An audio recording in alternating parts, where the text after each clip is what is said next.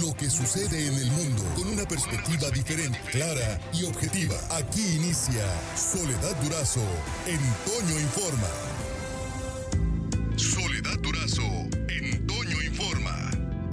El tema de la semana, nos hemos estado asomando esta semana al eh, gran tema, porque es todo un tema, el de la indigencia.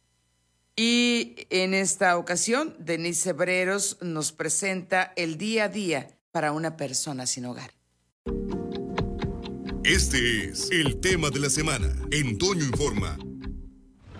Baldíos, árboles, bancas y casas abandonadas sirven como hogares temporales para los sin techo que recorren las calles de Hermosillo sin saber si al día siguiente tendrán dinero para comer, si alguien se acercará a compartir alimentos o si alcanzarán a llegar a un comedor comunitario. Manuel de Ciudad Obregón vive en las calles de la capital sonorense desde el 2010 cuando perdió a su familia. Ya llevo desde 2010 para acá, madre. No tengo familia, no tengo, no tengo nadie, madre. Compartió a Toño Informa que actualmente él y algunos amigos duermen en un lote baldío frente a un supermercado. ahorita casi estoy durmiendo ahí en los Juárez, ahí enfrente de ley, ahí, ahí estamos muchos durmiendo, eh. ahí vivimos mucho, vivimos en la calle.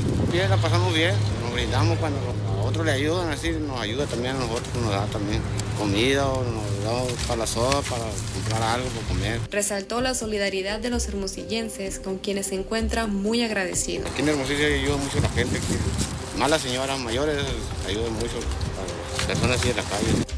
Todos los días sale a los bulevares y a lugares concurridos para vender dulces y así poder comprar comida. Mencionó que prefiere trabajar que ir a un comedor comunitario. Paso vendiendo mazapanes, compro mazapanes, pido dinero para mazapanes, para Pero casi, casi me la paso pidiéndole a las personas así en semáforos porque ahí gano más que estar ahí haciendo cola. Hay muchos que nomás se la pasan ahí nomás pidiendo, ahí nomás, ahí nomás están sentados esperando que le den la comida.